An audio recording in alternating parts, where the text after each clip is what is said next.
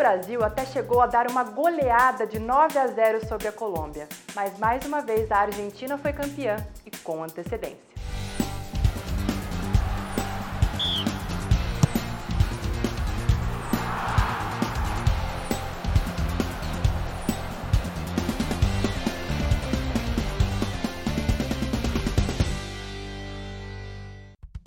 Lima, capital do Peru, recebeu a 25ª edição do Campeonato Sul-Americano.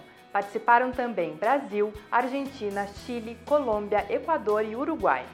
Essa edição do Campeonato Sul-Americano teve uma das maiores goleadas feitas pela seleção brasileira, 9 a 0 em cima da Colômbia.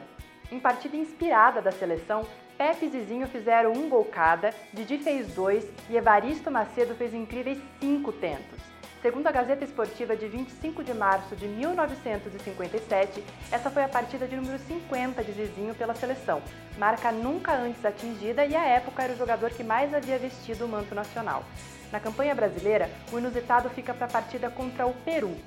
Depois que o Brasil marcou um gol, os peruanos se revoltaram, foram reclamar com a arbitragem e se recusaram a entrar no gramado novamente.